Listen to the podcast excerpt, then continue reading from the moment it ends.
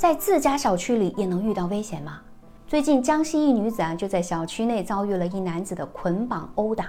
视频当中，女子光着脚，身上腿上还沾着泥土，貌似有伤痕，正在慌慌张张地打电话。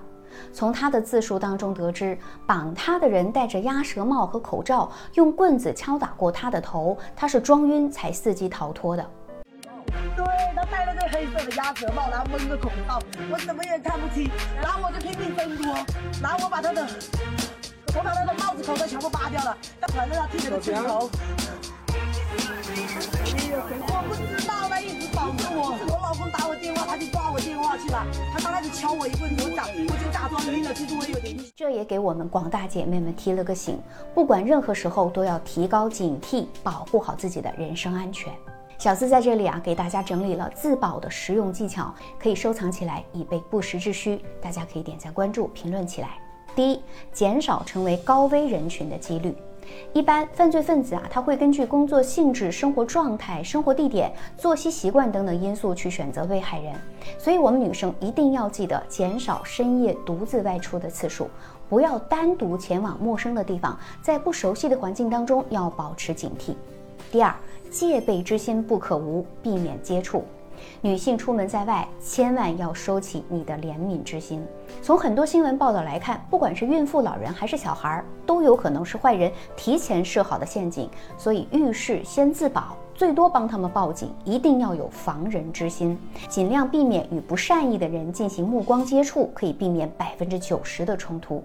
第三，牢记救命号码，在你的手机里保存下离你家最近的派出所电话很重要。因为一旦遇到突发情况，幺幺零的一接一转也是需要时间的，所以请各位姐妹啊，记下自己所在辖区的派出所的位置和报警电话。第四，大声简洁的重复呼救，遭遇危险，保持自身冷静是第一步。那第二步呢，就是大声而且清晰的喊出你的呼救，语言要尽量简洁，并且保持重复呼救，直到你摆脱控制。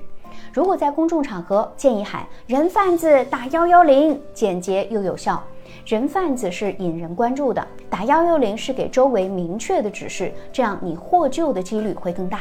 第五，如果周围没有人，就运用好自身的武器。